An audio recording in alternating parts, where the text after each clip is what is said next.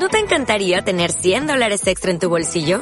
Haz que un experto bilingüe de TurboTax declare tus impuestos para el 31 de marzo y obtén 100 dólares de vuelta al instante. Porque no importa cuáles hayan sido tus logros del año pasado, TurboTax hace que cuenten. Obtén 100 dólares de vuelta y tus impuestos con 100% de precisión. Solo con Intuit TurboTax. Debes declarar para el 31 de marzo. Crédito solo aplicable al costo de la presentación federal con TurboTax Full Service. Oferta sujeta a cambios o cancelación en cualquier momento.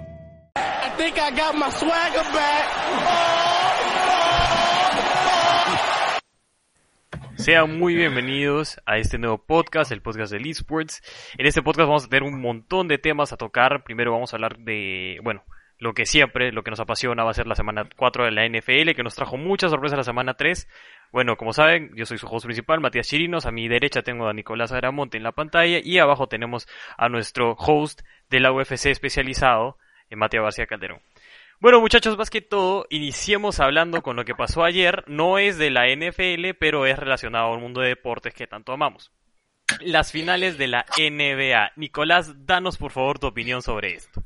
Uf, a ver, eh, como fan, la verdad yo quería que gane Miami. Eh, o sea, yo, yo votaba por ellos, pero ha sido un partido con, o sea, una muy mala jugada por Miami. Se les han lesionado tres de sus jugadores más importantes.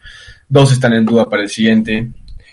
Si quieren una opinión personal, metan todo su dinero a los Lakers porque Miami está perdido. Como yo les dije, le dije a, a mi compañero Nicolás el día de ayer, yo creo que los Lakers ganan el juego 5, pero no, no olvidemos que al final del partido los Lakers dominaron bajo los tres primeros cuartos. Pero el cuarto, el cuarto cuarto, el cuarto final, fue donde lo, Miami casi los alcanza en puntaje. Es que bueno, la cosa, la jugada casi eh, están en la mitad del partido, se le lesiona a su principal jugador defensivo y su base. Y bueno, el jugador eh, principal o la, la, cara del equipo, digamos, Jimmy Butler, eh, entra, entra tocado. Se, se, lesiona la rodilla, pero puede seguir jugando. Eh, lo que va a pasar acá es, eh, han perdido por 30, o sea, están perdiendo por hasta 30 puntos. En el cuarto cuarto sacan a Anthony Davis, descansan a sus jugadores principales y dejan, ya no tienen toda la intensidad que tiene el partido, entonces por eso que han remontado. Pero yo no creo que si entra Nivama de Bayo, que es su principal, su principal jugador de defensa, el único que yo creo que uno de los principales que puede parar Anthony Davis. No creo que puedan hacer mucho esta serie. Eh, tal vez ganan uno, máximo dos partidos si, uf, si están con suerte. Y bueno, yo creo que los Lakers se ganan el campeonato. Los Lakers se ganan el campeonato. Y bueno, ahora sí hablando con lo que a todos nos apasiona realmente, el partido del día de hoy, Thursday Night Football vuelve y vuelve recargado con uno de los peores pero bueno, eso dijimos la semana pasada que nos trajo muchas sorpresas, pero quizás uno de los peores Thursday Night Football bajo la visión de los fans. Esto porque Denver Broncos se enfrentarán a los, a los Jets, perdón, en la Gran Manzana. Conjuntamente estos equipos tienen 0-6, lo que indica que estos equipos están terriblemente en esta, en esta temporada, en la temporada 101 de la NFL. Bueno, hablando un poco más de los Broncos, antes de darle la palabra al siguiente, eh, después de un dato interesante que tienen los Broncos es que después de la salida de Peyton Manning en 2015-2016 fue cuando nueve corebacks pasan por la iniciativa, o sea, pasan por ser el, coreback inicial. Y bueno, la semana pasada vimos como Jeff Driscoll fue totalmente descargado, descartado otra vez y ahora será, si no me equivoco, eh, Brett Ripien el nuevo coreback inicial. Nicolás, opiniones sobre este partido, sobre este Thursday Night Football, por favor. Mm, mira, la verdad es que yo creo que esta semana ha sido un poco más tranquila que la anterior, no ha habido tantas lesiones. A mí me encantó ver jugar a los Chiefs contra los Ravens, un gran partido, como tú sabes, un fan apasionado. Lo que quiero saber es cómo lo vemos desde un punto de vista de una persona que no sabe la NFL. A ver, Mateo, cuéntanos tu punto de vista. ¿Cómo, cómo crees que esto, eh, cómo crees que esta semana se puede ver para alguien que no es un fan de la NFL? Hablando del Thursday Night Football, claro. O sea, el, los Broncos contra los Jets. Claro. Lo que yo no sé es por qué la gente se vuelve loca con la NFL en Estados Unidos y en otros países no necesariamente. Es, es justamente lo que buscamos en este podcast, ¿no es cierto? Entonces quisiera saber su, su opinión acerca de eso. Eh, el partido de hoy día no, o sea, es, es un partido de dos equipos que están en, en récord completamente negativo, no tienen ninguna victoria este año. pero yo creo que es un deporte que no está muy introducido en Latinoamérica por el simple hecho de que no, o sea, no hay estadios para jugar acá. Además que nunca se introdució completo, o sea, ni siquiera creo que hubo la iniciativa de introducirlo a otros países que no sea Estados Unidos, más que un poco ahora se van para Europa antes de la pandemia a jugar algunos partidos. Pero no creo que Latinoamérica, si no es, si no estamos hablando de México, sea un público que ellos estén esperando que entre a jugar. En ese punto yo puedo diferir mucho, ya que como hemos visto la NFL o el fútbol americano como tal, bueno, primero también te hablo, te comento un poquito más de por qué los, los jueves por la noche se, la gente se emociona además. Eh, los Thursday Night Football son como decir eh, el, el, tiempo, o sea, es como una gran, una, un tiempo de emisión donde todas las familias se juntan a verlo después de un largo día de trabajo y es cuando es casi una tradición que tienen los americanos. Entonces, los jueves, los domingos y los lunes por la noche son los grandes eventos, son cuando los partidos más importantes son televisados, son los partidos que lamentablemente son los únicos que llegan en, a la televisión latinoamericana, como es eh, por los canales de ESPN.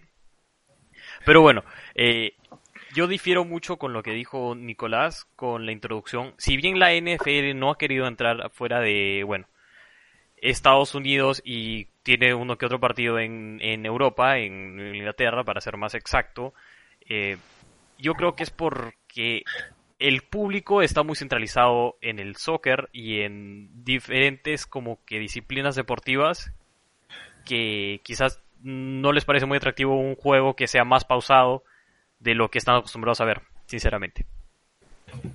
Claro, claro. Pues, justamente, justamente a ese punto iba. ¿No? Este, si se llama fútbol como nuestro fútbol, por así decirlo, Latinoamérica, eh, ¿en qué se parece, no? Porque yo ahora he estado viendo bastantes partidos del NFL y, no le veo mucha coincidencia, entonces quisiera saber qué opinan al respecto.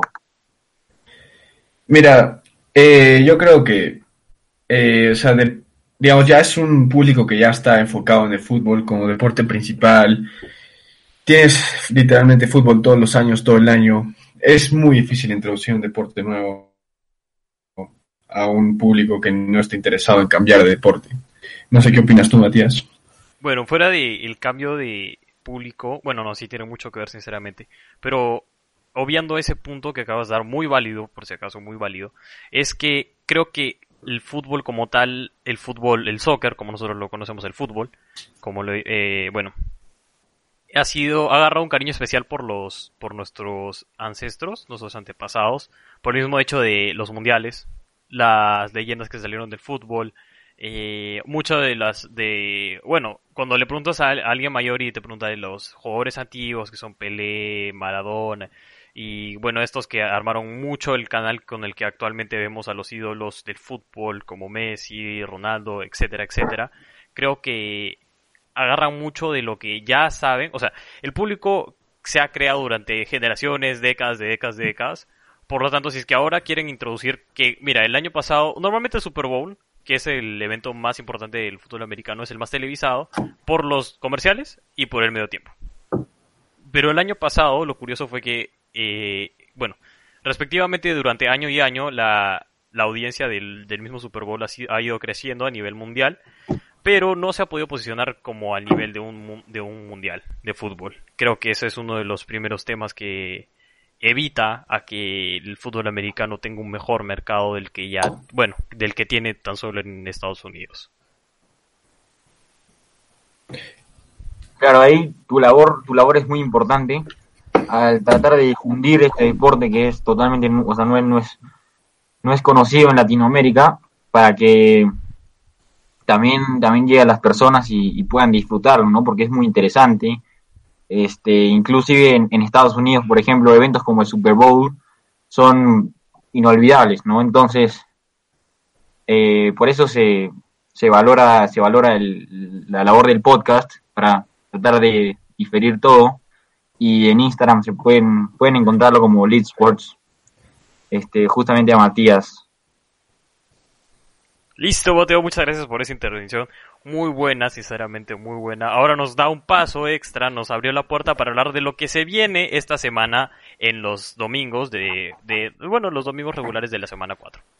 Como primer partido, o bueno, como el primer partido que vamos a tocar del domingo de las 12, va a ser Indianapolis contra Chicago. Vemos a un Indianapolis que viene con un momento increíble al solo permitirle 7 puntos a su rival de la semana pasada. Y vemos ahora una nueva ofensiva, ahora a cargo de Nick Foles, eh, de los Bears. Nicolás, ¿alguna opinión de este partido, por favor?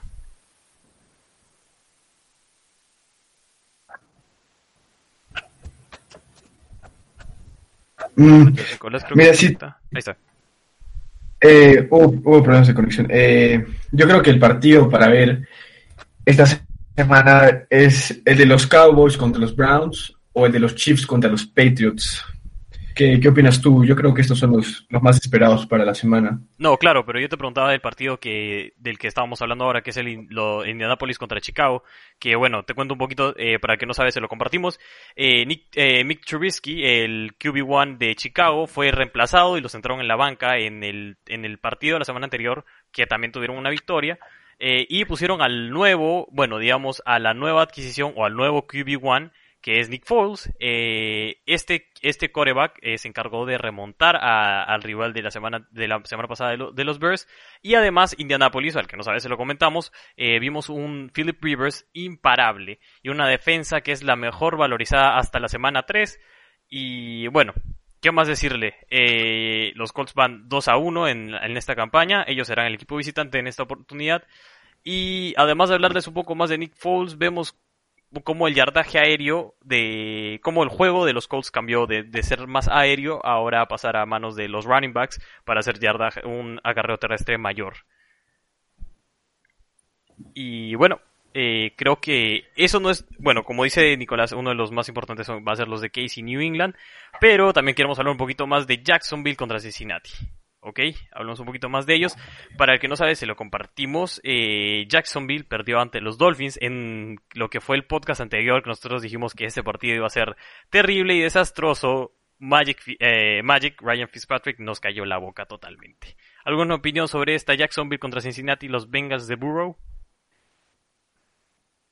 Bueno, yo no me esperaba que los Dolphins ganaran, la verdad. Eh,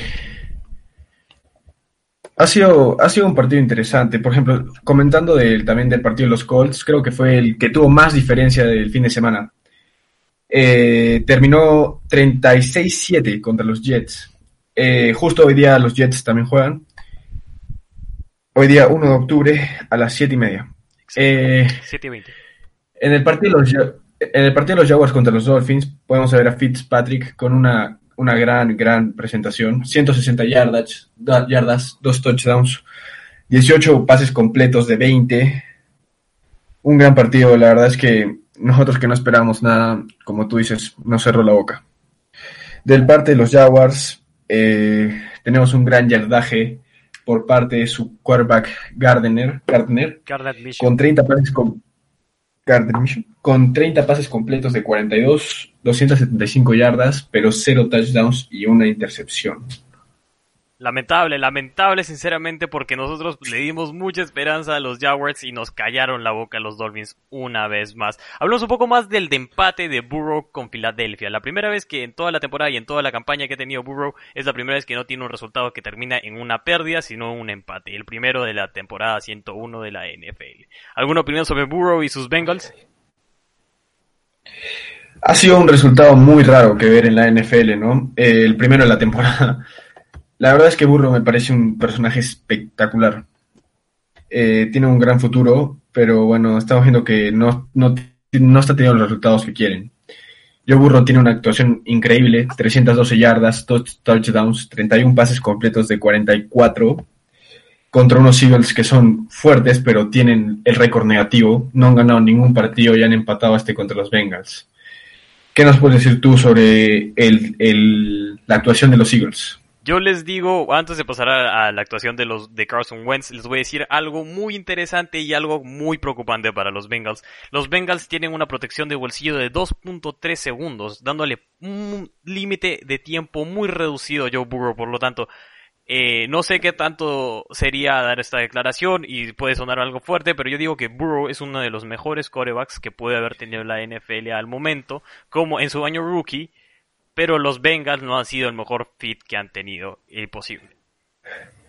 Uno de los datos Efectivamente, este, yo creo que los, los Jaguars tienen todas las de, las de ganar por, por estadística, por así decirlo, pero si bien es cierto, esto no es matemática, esto es deporte, entonces todo puede pasar aquí, ¿no? Eh, de repente remontan todo y logran cambiar su tendencia. No sé qué opinas de eso, Nicolás, te interrumpí. Eh, mira, Joe Burrow tuvo una actuación impresionante en pases, pero si estamos hablando de, de, de, acarrías, tiene menos, una, menos un yardas. O sea, y tuvo una. Yo creo que este es un dato muy importante a ver que sabemos, como saben, supongo que la defensa de, los Eagles se esperaba que no actúe en acarrías, o, así que no creo que tenga otra parte que no sea los pases que ya se espera el otro equipo, la defensa, ¿no? Por eso yo creo que no, no están dando los resultados que quieren. Yo creo que fácil tienen que hacer una, un cambio en la defensa, en la protección del quarterback. Tienen mucho que ver, pero no creo que entren en los playoffs este año. Exactamente, y a ese punto quería llegar, el cambio de pase, el cambio de ritmo que uno podría tener. Y bueno, ahora continuamos con el siguiente partido que se va a dar a las 12, a las 12 pm, como siempre. Los Browns de Cleveland serán el equipo que tomarán la carretera este, este domingo. Llegarán a Dallas para enfrentar a los duros Dallas Cowboys de Dak Prescott. Bueno, como sabemos, eh, Cedric Wilson poco a poco está demostrando que Dak Prescott puede confiar en él, es un nuevo receptor para poner un buen pase y confiar de que la ofensiva de los Cowboys está más tranquila al ver esto. ¿Por qué recalcamos esto de Dak Prescott? Dak Prescott ha tenido una increíble campaña con más de 400 yardas, 400 yardas aproximadamente en cada partido, 350, 400 yardas. Y bueno, ¿qué podemos decir? Eh, Elliot, que era uno de sus, bueno, una de las de los apoyos que tendría los Cowboys, fue ridiculizado ante los Seahawks la semana pasada. Entonces, ¿alguna opinión sobre los Dallas y los Cleveland, por favor? Eh, mira, los Cleveland vienen de una victoria contra Washington que puede subir la moral, 14 puntos, Baker Mayfield, Mayfield, perdón, con una actuación impresionante, 16 de 23 pases completos, 156 yardas, dos, dos touchdowns. Es el Baker que hemos querido ver desde hace casi dos temporadas, que recién está dando frutos, ¿no? Eh, tenemos una actuación, mm, no sé qué tan... O sea, ya no es una actuación más como de un personaje que antes era OBJ, ahora más de un equipo. Eh, tiene cuatro, cuatro recibidas, 59 yardas.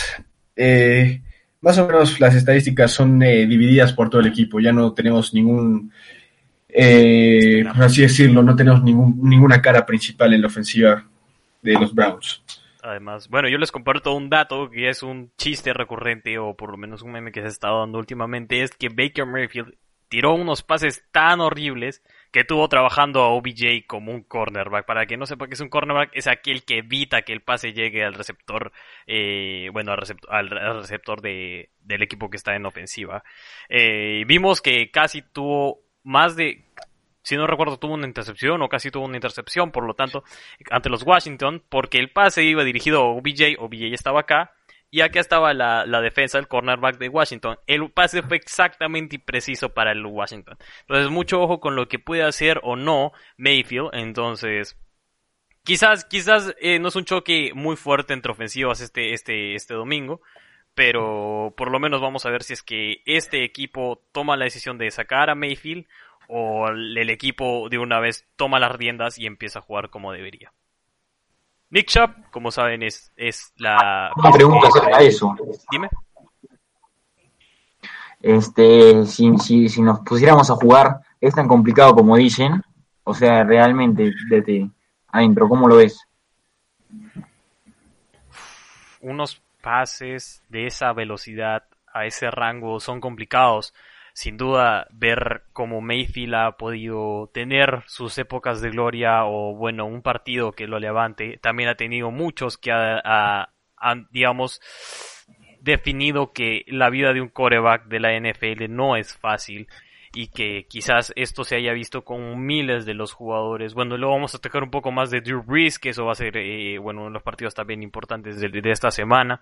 Eh, eso lo llegaremos en, unos momentos, pero sinceramente yo creo que la tarea de un coreback no es fácil. Y menos cuando no, no, estás confiando mucho en tus receptores debido a que ellos tienen unos números por muy debajo de la media. Y yo lo puedo decir exteriormente y criticarlo criticarlo porque solo estamos dando lo que pasó. Y, pero bueno, yo, yo sigo y fielmente digo que ser un coreback debe ser una tarea completamente difícil. No sé ustedes, pero se ve una tarea, es la responsabilidad de ti de la ofensiva. Tú manejas a, a, toda la ofensiva, entonces es una, es una responsabilidad agregada. Para los que no conocen a la NFL, el quarterback es el cerebro del equipo, él dicta las jugadas y recordemos que estás jugando contra gente con un físico increíble. Eh, gente de metro noventa, máximo mínimo, por así decirlo, metro ochenta, hay algunas excepciones, pero pesan 80, 90 kilos contra los que tienes que defenderte a golpes. es, una situación muy difícil jugar en la NFL, yo creo que... Y el fútbol sí, o sea... Creo que no podría decirte ningún, ningún jugador que haya salido sin ninguna lesión en toda su carrera deportiva, muy difícil. Muy difícil porque es un juego muy agresivo. Exactamente, efectivamente. Y bueno, conectándolo con lo, lo que hablamos de cómo criticamos, o bueno, por lo menos estamos diciendo lo que pasó y lo que vimos, eh, este, este domingo también jugarán los Saints contra Detroit. Bueno, como hablamos hace, como hablé hace un segundo, Drew Brees está teniendo una de las peores temporadas quizás de toda su carrera, pero no lo podemos juzgar, o sea, Drew Brees está ya en una edad avanzada y no puede hacer, no se puede exigir, el cuerpo no puede exigirse hacer lo mismo que hacía hace años o cuando inició en la NFL o cuando tuvo su época de oro, como muchos dirán. Eh, y bueno, lo vemos por el lado, el, otro lado, el, lado de Detroit, los Lions tendrán a Matthew Stafford, que vienen de una victoria, de su primera victoria de, toda la, la temporada en lo que vamos. Muy buena, me gustó muy bien cómo jugaron.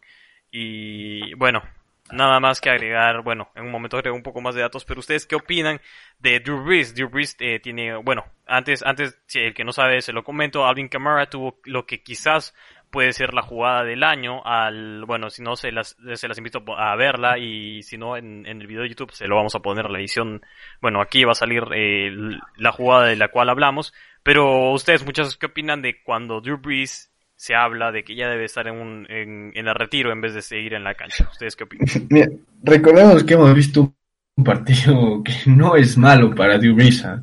o sea, no es malo para ningún quarterback de la NFL. 288 yardas, 3 touchdowns, 29-36 pases completos. Yo no creo que está, está en ningún punto cerca del retiro. Eh, una mala racha no, no es una causa para un retiro. Yo creo que siempre los fans y todos hablan de retiro porque está teniendo un mal comienzo, pero recordemos que es el tercer partido en una situación eh, que muy rara, ¿no? No hay fans, estás en medio de una pandemia mundial, ¿no? Eh, y te estás enfrentando contra uno equipo, uno que te diría que es contender para, por así decirlo, la final de conferencia, los Green Bay Packers, que no han perdido ningún partido hasta ahora, así que no creo que sea ningún motivo para que digan que se tiene que retirar. No, pero fuera para el que no vio el partido eh, y el que no sabe, se lo comento. Eh, lo que vimos de Drew Brees es no la misma, el mismo desempeño. Ha tenido que cambiar mucho de las jugadas y el modo de juego que ha, que ha tomado en esto, en esta temporada.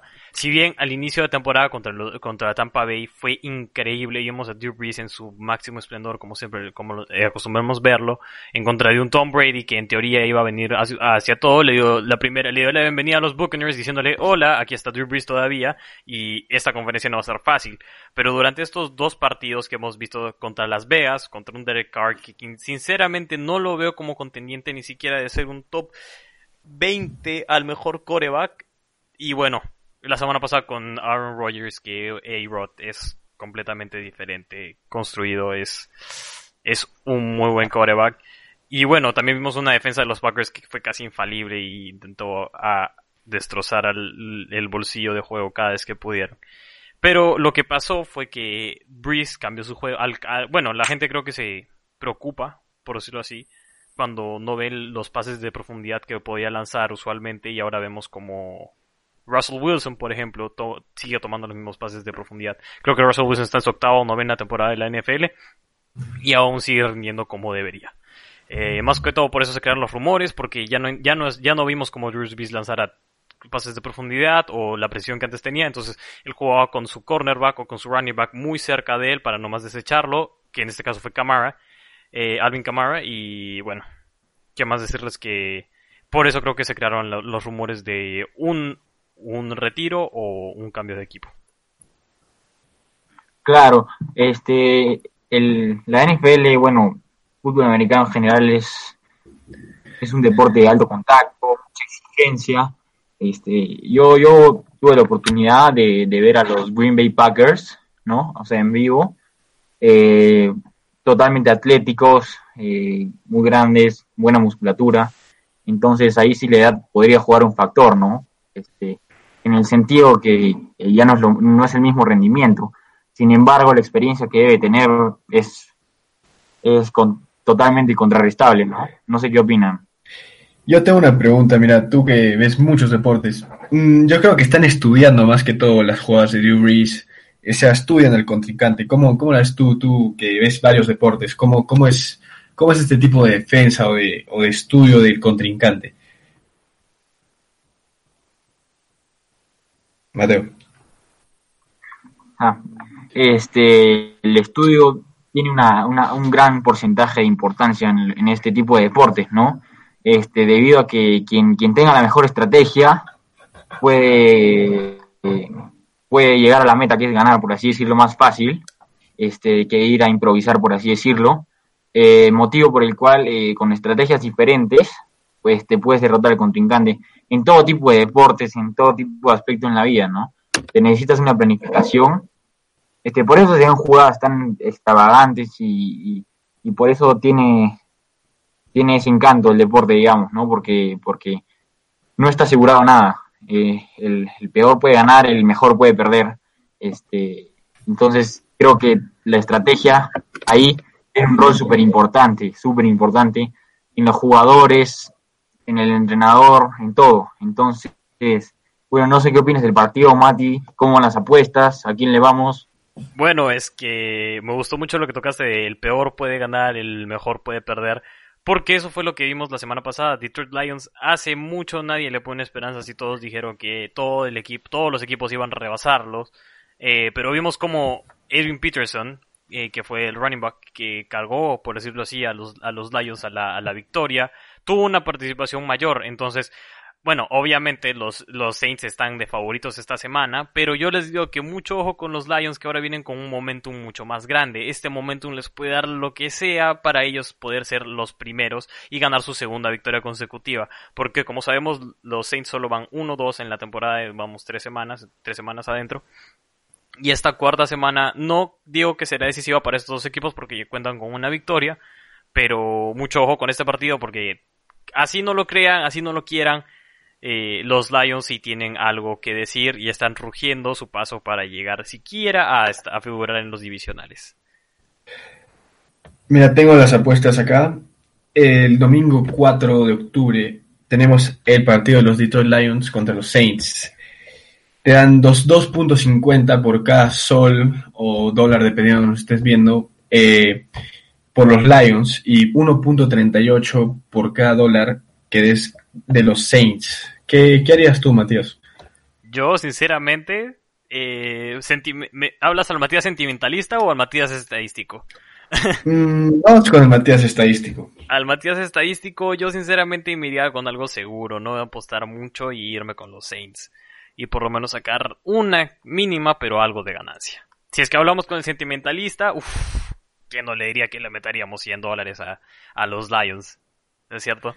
Es como decir, tengo la oportunidad de ganar un, un, una buena cantidad de dinero por, por apostar un equipo que quizás sí, sí tenga las posibilidades de, de ganar luego de, de, una, una hermosa y me gustó mucho cómo jugó los, los, los Lions la semana pasada.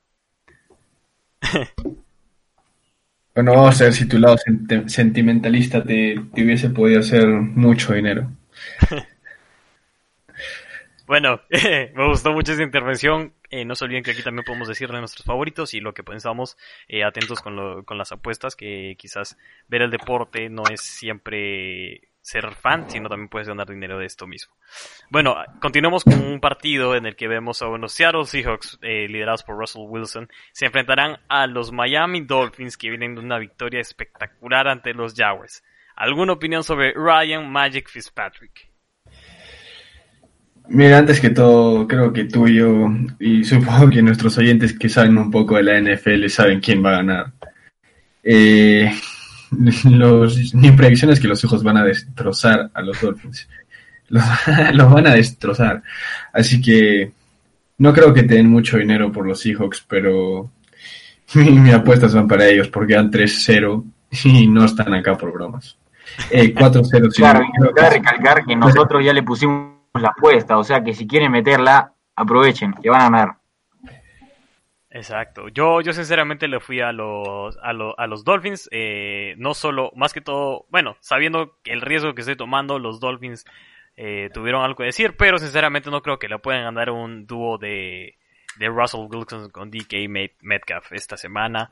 Y bueno, mucho menos contra una defensa de los Dolphins que quizás no fue la mejor en cobertura de pases. Y no te olvides del factor más importante de este partido, Russell Wilson, que viene con una actuación de Oscar.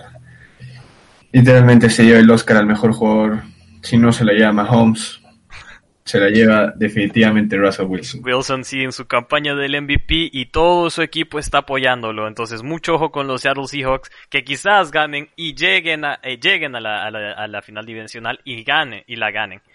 Entonces, continuando, porque no hay mucho que decir. Una pregunta, una oh, pregunta ahí. Sí, sí. Si, si es el mejor jugador, ¿qué, ¿qué, es lo que gana, no? Porque en otros deportes podemos ver que les dan bonos, premios, eh, bueno, balones de oro, entre otras. Aquí, ¿qué ganan? El trofeo Heisman.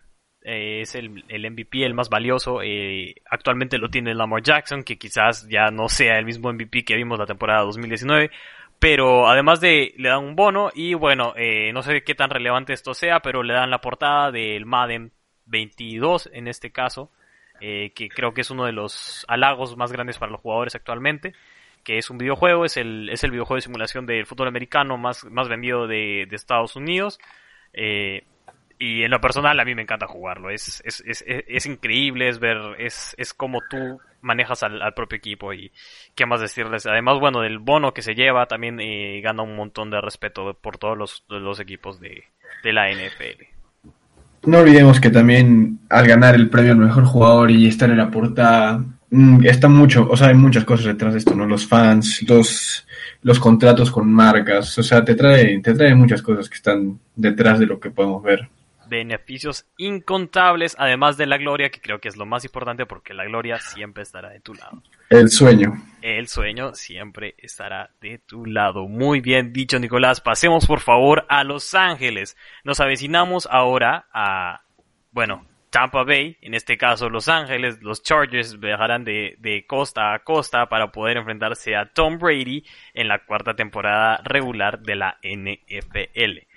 Muchachos, antes de que continúe alguno... Les y aprovecho para hacerles una pregunta por ahí. Dilo. Aprovecho para hacerles una pregunta por ahí. ¿Por qué los Patriots llevan, llevan las cintas negras como Rambo, por así decirlo? No sé si se han dado cuenta que los jugadores, Tom Brady, por ejemplo, lleva siempre una, unas cintas negras en, en la cara. ¿Saben por qué, por qué es ah. eso? Simplemente simbología. Creo que te has confundido porque Tom Brady ahora está en los, en los Packers, pero para los que no saben, se refiere a los Bucanos, perdón. Eh, si, no, no, si, si, no me estoy equivocando, te refieres a las, a las marcas que tiene la cara, eh, como que pintadas.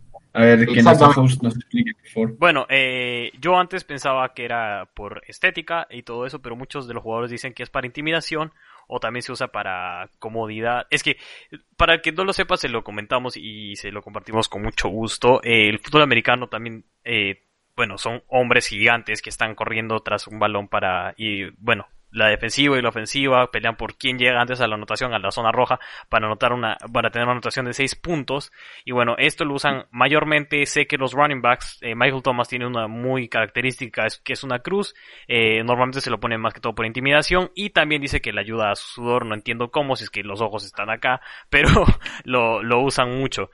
Eh, y no, no es un, también Wilson lo, lo, tiene sus característicos. Antes Brady lo usaba mucho, ahora no mucho en Tampa Bay, pero yo creo que es cada, cada etapa de un jugador que lo, que si decide o no utilizarlo. Como hay muchos que deciden solo tener la cara al libre. Entonces es un deporte de intimidación y es algo que sí lo, le desagrega, por decirlo así. ¿Tú tienes algún dato extra, Mateo? No, no, la verdad no sabía el tema, por eso les pregunté qué, por qué era que se ponían eso, ¿no? Eh, yo también, yo también supuse que era por un tema de intimidación, ¿no? Este, si ves a tus oponentes con marcas en la cara, puedes pensar que son, eh, bueno, de algún modo da a entender que son más salvajes, este, que, que, lo quieren más, por así decirlo. Entonces, quería saber si era, si tenía algún uso especial o era simplemente simbólico. Pero ya me lo aclararon, muchas gracias. Eh, lo que estaba buscando mientras estaban conversando es que también dicen que un fin es para evitar el reflejo de las luces del estadio o el sol, pero no sé qué tan eficiente sea esto. sea eso. Y yo creo que eso ya cambió eh, debido a que el que no sepa Oakley, la marca de visores de lentes, eh, actualmente es la número uno en los cascos de, bueno, sé que los Chiefs, los Seahawks, Patriots, más que todo también lo hacen por, por jugadores, que Oakley tiene a Donald, creo, Aaron Donald, eh, Patrick Mahomes. Bueno, la cosa es que tienen los visores ahora más especializados en vez de tener pues lentes o goggles que para evitar que el reflejo de la luz o el sol eh, afecte a esto a los jugadores. Ahora crearon esta línea de, de, visores y creo que eso lo de las marcas ya no es tan efectivo como antes se podría haber dado. Claro. Entonces retomemos un poquito eh, con, con, los partidos que se vienen. Bueno, vemos a Los Ángeles Chargers que vienen de una derrota contra Carolina Panthers pero vemos como Justin Herbert, el rookie, que yo sinceramente le daría el Roti. Eh, bueno, son cuatro semanas dentro y no sabemos qué puede pasar la, bueno, son tres semanas, este, hoy se inicia la cuarta semana y no sabemos qué esperar de, bueno, si es que puede tener una lesión o no. Pero les comento un poco de estadísticas, hablando de Tampa Bay. Eh, Brady logró vencer a los Broncos y lo, además logró casi 300 yardas de pase tres touchdowns y con un rating aproximado de 115.8, bueno, en Yardai, eh, en la semana pasada contra los Broncos, eh, lamentablemente. Eh, también vimos a un tal Rob, Gronkowski, no sé si es que habrán hablado de él, ah, han escuchado de él, porque ese hombre se perdió esta temporada hasta la semana pasada. La gran leyenda Gronkowski, el gran amigo de Tom Brady. Sí, yo la verdad es que no sabía ni siquiera por qué no estaba jugando, ¿no? Tenía muchas expectativas de verlo, uno de mis jugadores favoritos, viniendo de muchas lesiones y recuperándose mejor de lo que, de lo que estaba antes de lesionarse. Eh, sus estadísticas, uf, las mejores del equipo, 6 recepciones, 48 yardas. Y las 6 recepciones estoy seguro que fueron espectaculares. Eh, eh, yo te comparto de que no fueron tan espectaculares. Yo te digo que por lo menos Brady le está dando un poco más de protagonismo a su receptor estrella, que antes era, bueno, los ex Patriots tienen un cariño increíble, creo que son mejores amigos desde, desde que Bill Belichick los puso juntos, pero digamos esto que Gronkowski ha vuelto, hemos visto por lo menos un hombre eh, rotando en las estadísticas una vez más, pero no ha vuelto al 100%. Eso se lo aseguro, si, se los puedo asegurar, se los puedo firmar en un papel o donde quieran, se los puedo decir que Rob Gronkowski no es el mismo y no creo que sea el mismo en un buen tiempo.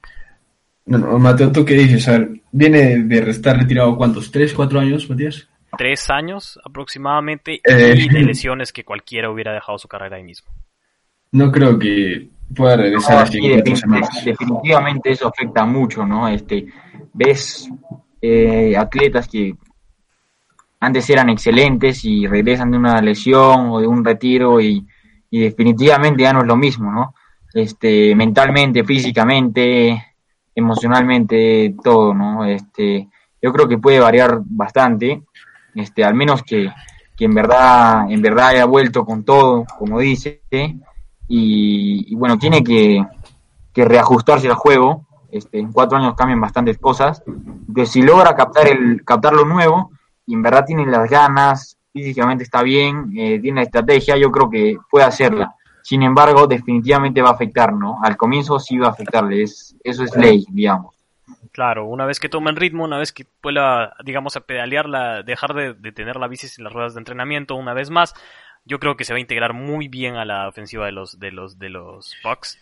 Eh, sin olvidar que la secundaria de los Bucks ha sido una de las mejores la semana pasada, que ya que tuvieron eh, 6 sacks y 10 choques al coreback. Eh, bueno, Driscoll y a, y a eh, Ripen. Entonces, algo, algo, que notar muy bien de parte de los, de los boxes que están manejando muy bien la temporada por en lo que va. Entonces, muchachos, hablemos por oh, ¿Alguien más tiene una opinión sobre eso antes de, cambiar de tema? No, solo iba a decir que el único jugador que creo que ha regresado al retiro y ha sido espectacular es Michael Jordan para ganar sus últimos tres campeonatos. Muy bueno, pues, sinceramente creo que, puedo concordar con eso. No hemos visto una estrella en NFL. Pero es una leyenda. Es una leyenda, exactamente. Es una leyenda y uno de los exponentes más grandes del deporte a nivel mundial, no importa qué deporte estemos hablando. Siempre se habla de él y se comparan estadísticas con él. Es increíble. Así que para nuestros oyentes, nunca se sabe. Nunca. Siempre esperen lo inesperado. Esa va a ser su frase, su frase célebre al parecer en este podcast. Eh, y bueno, antes de continuar con esta charla tan bonita que estamos armando, me gustaría hablar un poquito de los Baltimore Ravens y qué pasó. Eh, creo que Nicolás va a querer hablar mucho de esto. Bueno, vamos a hablar de su partido de la semana 4, que son los Baltimore Ravens contra los Washington eh, Football Team, que ya no son los Redskins, por temas de racismo y todo lo que sucedió este año. Entonces, Nicolás, por favor, háblanos un poco de la, de la participación que viste como fan de, de, los Baltimore Ravens y dar un punto negativo y positivo si es que es posible. Bueno, entrando a los 45 minutos de este podcast, definitivamente vemos que la ofensiva de Kansas City se puede decir que es una de las mejores de la NFL ahorita. Patrick Mahomes con cuatro touchdowns, 385 yardas, 331 pases completos de 42 y unas jugadas que se sacó de no sé dónde las puede sacar ese movimiento de caderas. Uf, impresionante, impresionante. Tenemos, tenemos a Tyreek Hill, tenemos Kelsey también con, con una actuación impresionante. La verdad es que todos, todos jugaron muy, muy bien. Claro, y ahora que estamos hablando un poquito de Patrick Mahomes, vamos a hablar también un poco de Cam Newton, que va a ser el partido que uno de los más resaltantes a, que, que, saca el ojo, salta el ojo, eh, porque vemos un Cam Newton, reno bueno, una, unos Patriots renovados, totalmente nuevos, eh, atentos y listos, y vemos cómo cambian de ritmo tan fácilmente de un partido a otro. Vemos como al inicio de temporada Cam Newton o Cam Superman Newton eh, logra hacer los pases de profundidad, y logra, logra hacer un yardaje increíble aéreo y como vimos como cambió en la segunda semana con los acarreos terrestres y ahora una vez más cambian el ritmo. Y, y dejan en claro que Bill Belichick sabe lo que está haciendo con este nuevo equipo de los Patriots. Y sinceramente vimos como Cam Newton ya no fue el, primer, el primero en acarreos sino confió en sus running backs, confió en sus receptores y confió en todos para que ellos sean el acarreo. Ya no hubo pases de profundidad pero fue muy bueno verlo. Pat Mahomes va a tener que enfrentar a un duro contrincante que es Cam Newton y sinceramente cualquier, cualquier cosa puede pasar. Sinceramente yo les digo, yo no creo que ganen eh, los, los, Patriots. Eh, Patrick Mahomes y los Kansas City Chiefs han, sido una, han hecho una increíble y remarcable temporada. En lo que vamos, vamos cuatro semanas dentro, estamos una, una temporada joven por el momento. Y bueno, eh, retomando un poco antes lo de Baltimore, vimos como Mahomes, la creatividad de Mahomes fue increíble, eh, un, un, pase de, de pala, como se le dice. Es que ver ese hombre es increíble porque nunca se sabe si es que está jugando contigo o tan solo está en una práctica más para él. Y bueno, Baltimore, los Ravens no pudieron, no tuvieron espacio contra los, los Chiefs vienen una dura derrota y Washington, por ejemplo, está muy, muy, muy emocionado para jugar contra ellos al verlos en uno de sus peores momentos, por decirlo así. El, y bueno, perdón, me extendí un poquito más, pero ese fue el partido más relevante, un Monday Night Football memorable para los Chiefs. los, los Baltimore Ravens, eh, puedo afirmar que quieren olvidar eso.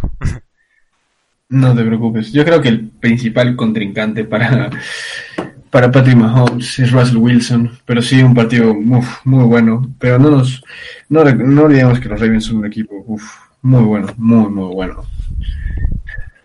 Los Ravens creo que su peor racha de bueno su peor racha contra cualquier equipo es 0-4 con los con los Chiefs, exactamente. Muy buen dato. Y, y bueno, eh, bueno, llevamos 45 minutos dentro. Eh, antes de continuar, vamos a hablar de. Bueno, eh, si es que nos saltamos algún partido, sinceramente intentamos hacer esto en una hora, es, es un poco complicado, pero creo que todos los resúmenes están en arroba Leadsports barra baja en Instagram, eh, Leadsports 3 en Twitter y en Facebook ahora cambiamos el nombre por una cuestión de, de, de derechos, por decirlo así, o bueno, que el usuario ya estaba ocupado. Y antes de cambiar a algún otro tema, me gustaría hablar de los últimos dos prime times que se pueden ver, que es Philadelphia Eagles contra los, los San Francisco 49ers. Algo que resaltar antes de que alguno más intervenga, me gustaría decir que los 49ers, eh, un, un, segundito, los 49ers lograron esta victoria con un equipo de suplentes, o sea, era toda la, toda la, la, ofensiva eran suplentes. O sea, increíble. Fue como que cambiaron el quarterback, Garoppolo ya no estaba. Entra Mullins. Los running backs, los receptores, estaban lesionados, no hay Kittle entraron los suplentes. Y ellos pusieron un show increíble, algo que les da una tranquilidad completa a los 49ers, ya que ellos están una vez más de vuelta en esta contienda para el Super Bowl. Mateo, te doy la palabra, perdón por la interrupción. No, yo quería agregar eh, nada más que, que, en Instagram pueden encontrar los resúmenes, pueden encontrar todo, este, hacer sus picks, hacer sus apuestas, entonces entren a Leeds Force, ahí van a encontrarlo y, y disfrútenlo. Muchas gracias por esa intervención. Y antes les pregunto a ustedes dos. Ustedes dos que han visto muchos deportes y han visto eh, una cantidad increíble de partidos de cualquiera de las disciplinas, partidos, peleas, cualquier cosa.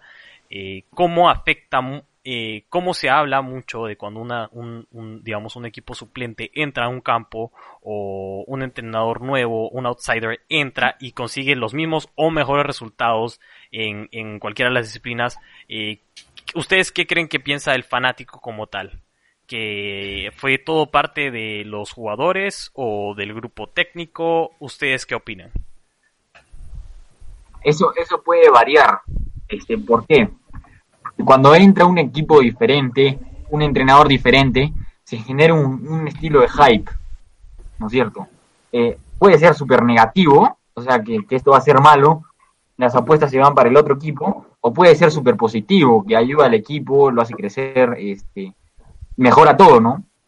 Y justamente pues, eh, vemos eso a diario prácticamente en, en, la mayoría de deportes, bueno, en, en, lo que yo veo que son peleas, eh, la estrategia influye mucho, pero el peleador también, ¿no? Entonces es cosa de los dos.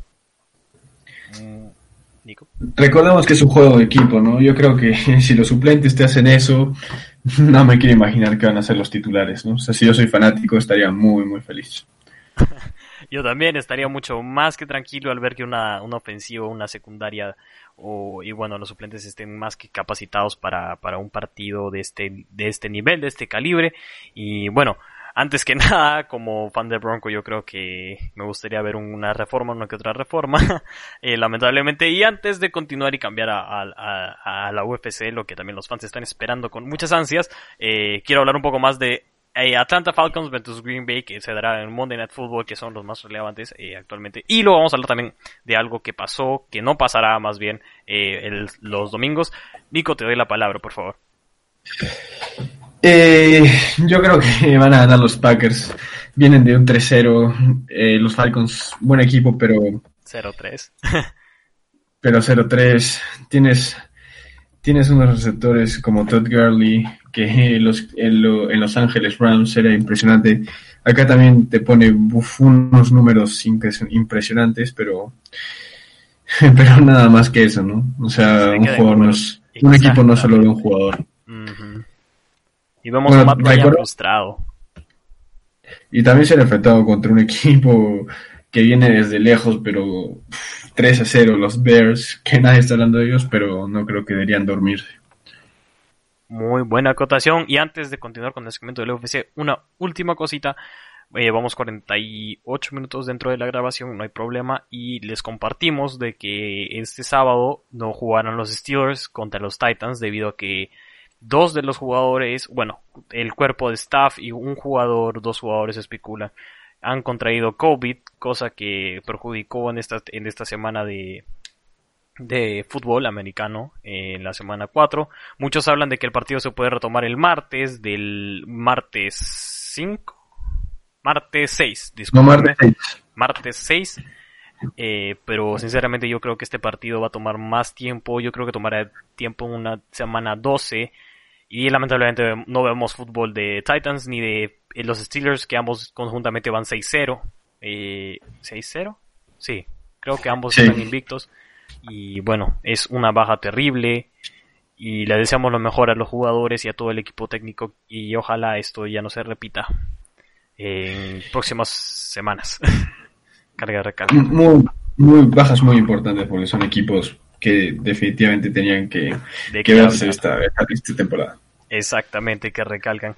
Y volviendo un poquito más al tema de qué pasa cuando cambian de, en un grupo técnico o algo, hablemos de Paulo Costa, por favor. ¿Qué pasó?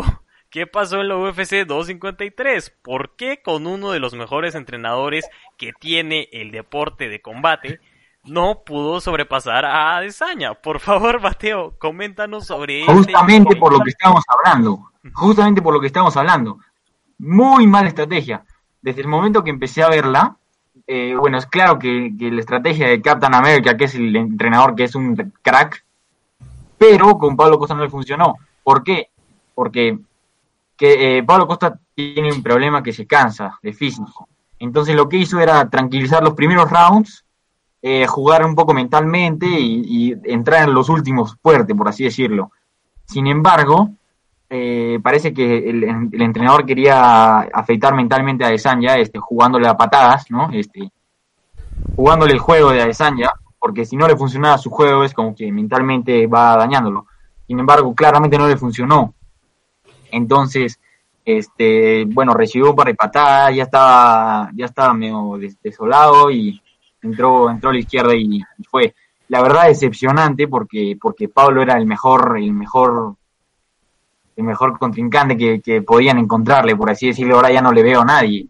Este, pero como digo, es una mala estrategia. Justo la, empecé a ver y cuando la empecé a ver yo empecé a renegar porque justamente le había apostado plata a él y, y vi que jugaba el juego de Adesanya entonces yo decía, no, no te puedes meter a su juego, es, meterte a su casa, ¿no? Entonces eh, seguía y seguía y seguía y obviamente Adesanya hizo lo suyo, pues, ¿no? Y al comienzo, al comienzo estaba cauteloso, pero cuando vio que Pablo en verdad no estaba sacando, porque bueno, yo conté y no sacó ni una derecha, este, Pablo no estaba sacando nada, estaba yendo a jugar, este, Adesanya empezó y apretó el acelerador y se, se acabó al toque, ¿no? Una decepción, la verdad, terrible, no sé qué decir. Eh, apostamos a siete peleas, ¿no? Eh, de box, este, lo de Ian Blackwick, el, el evento coestelar estuvo increíble. En verdad, yo, yo sí lo, lo pensaba, tiene muy buen poder de knockout. Sin embargo, de la forma en que lo hizo fue increíble, ¿no? O sea, fue en un segundo. Todo. Y fue creo que lo que dijimos y eh, yo y lo que eh. yo aposté, creo que el único que lo fue a Reyes perdón si no me equivoco, eh, no he visto mucho, eh, hemos escuchado el podcast un millón de veces que ya me excluías, pero creo que el único que dijo que Dominic Reyes iba a ganar era Nicolás y creo que nosotros tuvimos la certeza de que la potencia y el poder polaco de, de Blaskowicz fue lo que marcó la diferencia. Un increíble. No, fíjate. Yo, yo escuchaba, escuchaba los golpes, ¿no? Y, y se escuchaban seco, o sea, golpe de noqueo, ¿no? Seco, seco, todo bien seco. En cambio, lo de Reyes era totalmente diferente. Y bueno, claramente no pudo soportarlo, ¿no? Este, segundo round, apretó el acelerador y ya está. Este, y tiene bastante experiencia, ¿no? Porque mucha gente lo que se fija es en, el, en el, ranking, eh, si es invicto no es invicto. Sin embargo, lo que yo le vi a Black que era mucha experiencia, este, aprendió sus derrotas, mucho poder de knockout, este, muy frío, ¿no? Porque los europeos tienen esa característica, son muy fríos.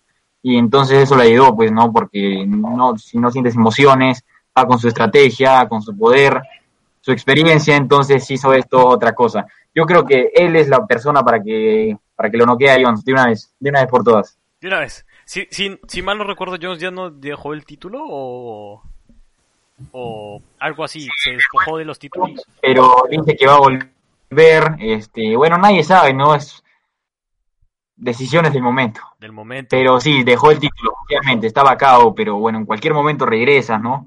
Aunque yo la verdad no creo, porque lo de Blackovic fue otro nivel. O sea, yo creo que John Jones también tiene un ritmo. Exactamente, yo creo que él puede ser el rey de la nueva jungla, de la nueva época de Blazkowicz.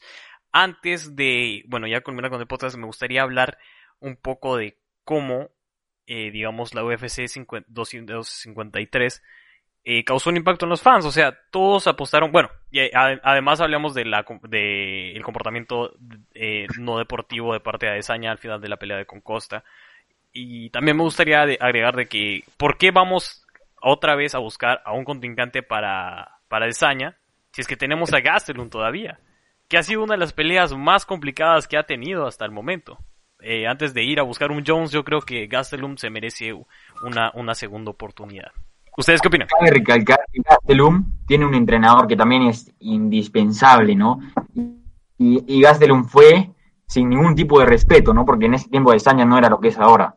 Entonces, yo creo que alguien como Gastelum tiene que, destronarlo, ¿no? Que, vaya sin ningún respeto, con una buena estrategia y sólido. Este, bueno, porque lo que pasó con Costa yo no me lo esperaba, la verdad. Este, por ejemplo, Joel Romero, que tuvieron una pelea súper aburrida, eh, no emocionante, pero Joel Romero no se dejó tocar en ningún momento, ¿no? O sea, demostró el poder. Sin embargo, Costa fue una decepción para todos, ¿no? Porque no fue el Costa que veíamos antes, sino fue algo manipulable, pero yo creo que justamente es estrategia del entrenador, porque en las anteriores peleas de Costa veíamos que él iba a matar, ¿no? Este, Costa iba a matar, sin embargo ahora fue eh, como si estuviera en una playa. Entonces, eso es claramente una estrategia, pero mal, mal planteada, ¿no? Este, Adesanya la aprovechó y ahora es indiscutido, por ahora. Pero yo no lo veo como buen campeón. Yo creo que ese, yo creo que ese fue el problema, ¿no? le sacaron de yo creo que Costa hubiese, si hubiese quedado con su jugada de ir a matar al comienzo y porque le mató a pierna al comienzo de, la pelea y desde ahí todo se fue para abajo. Yo creo solemnemente que Costa eh, cayó mucho en los juegos mentales de Adesanya y además el entrenador hizo una mala llamada al decir que baje el paso, que sea otro tipo de pelea, porque sinceramente ¿Quién no se iba a esperar que Costa sale a matar al primer, al primer round? Yo sinceramente me lo esperé. Y lo digo solemnemente y lo digo fielmente. Yo pensé que él esperaba. pero al entrar con una estrategia diferente, una que no está acomodada y una que quizás a Desaña sí lo, sí lo planteó en su cabeza de que, ok, sé que este va a ser, eh, va siempre como una bestia, quizás esta oportunidad no lo haga porque sabe que es una oportunidad de título. Yo digo, ¿por qué lo hizo? Eh, es, es para pensar. Inclusive Adesanya, lo pensó, ¿ah? porque al comienzo entró muy cauteloso a ver qué pasaba, pero Costa entró indefenso, o sea, a jugar eh, con manos abajo. Entonces, claro, eso fue estrategia, obviamente, porque Costa es súper impulsivo, o sea, iría a matarlo. Pero como te digo, no, no funcionó, porque bueno, jugaron un mal juego y yo creo que Costa, Costa y el entrenador subestimaron a Adesanya, que no tenía poder en knockout, por eso fue tan relajado. Sin embargo, pues vi otra cosa, ¿no? Vi justo un meme de, la cara de Costa en el primer round, que es bueno, estaba sonriente, y la cara del segundo round es totalmente diferente, es una cara de, no saber qué hacer, ¿no? Entonces, siendo Costa, Costa, ¿no? O sea, cosas interesantes realmente.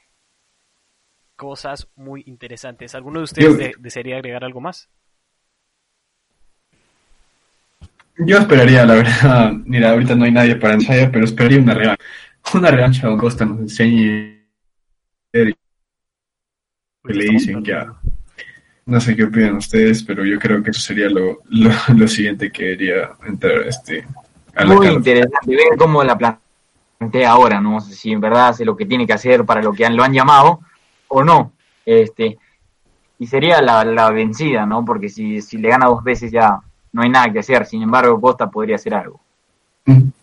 Yo creo que el mejor contrincante que puede tener actualmente Adesanya es, sigo diciéndolo, es Gastelum, que ha sido sacado de la imagen por un buen tiempo, un buen rato. Yo creo que es turno de que el poder mexicano vuelva.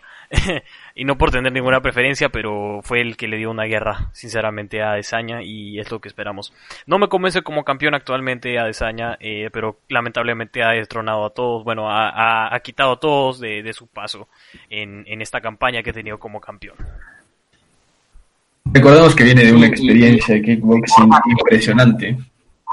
Exacto. impresionante. ¿Vieron la ginecomastia que tenía de Sí, eso fue algo que pareció muy raro, ¿no? Ver el, cuerpo de un deportista con, por así decirlo, no sé, un bulto en el pecho, ¿no? La verdad que, no se sabe qué ha pasado porque yo estaba viendo y antes no lo tenía. Exacto. Puede ser mal uso de testosterona, este, un efecto hormonal, sin embargo no creo porque ya, ya, tiene, ya, es, ya, está desarrollado, o sea, no es una persona que se está desarrollando, entonces yo creo que es un, un mal asesoramiento, este, siendo él el campeón, ¿no? Que, que, no debería pasarlo, pero igual es rarísimo, ¿no? Todo el mundo se, se dio cuenta de ese detalle, que, se veía bastante mal, la verdad, y, y, que, bueno, según he investigado, eso se puede eliminar en días, pero no sé por qué no le dio importancia, parece, este, y la verdad se ve terrible, no sé qué opinen. Yo sinceramente creo que, o sea, fuera de que se ve raro estéticamente, yo creo sinceramente que eh, eso quizás le pasó un día antes o quién sabe o a pocas horas o no creo que a pocas horas sinceramente pero quizás un día antes y que si es que drenaba o algo eh, hubiera dependido o sea hubiera la pelea hubiera pendido de un hilo. Quizás este era un proceso complicado o no o bueno quizás hubiera tenido tiempo más tiempo en, un, en una observación médica no lo sé. Es lo que me vino a la mente cuando vi ese defecto o bueno que es algo biológico que no tenía antes resaltante, sinceramente. Sí. Bueno, creo que llegamos a entrar a la hora. No sé, Matías, presentador. Listo, muchachos, entrando ya a la hora de su podcast favorito, porque sabemos que nosotros somos parte importante de su vida como ustedes la nuestra. Eh, bueno, me gustaría darle una, una vez más eh, unos fuertes aplausos a ustedes, muchachos. Muchas gracias por continuar en este, en este proyecto con, conmigo.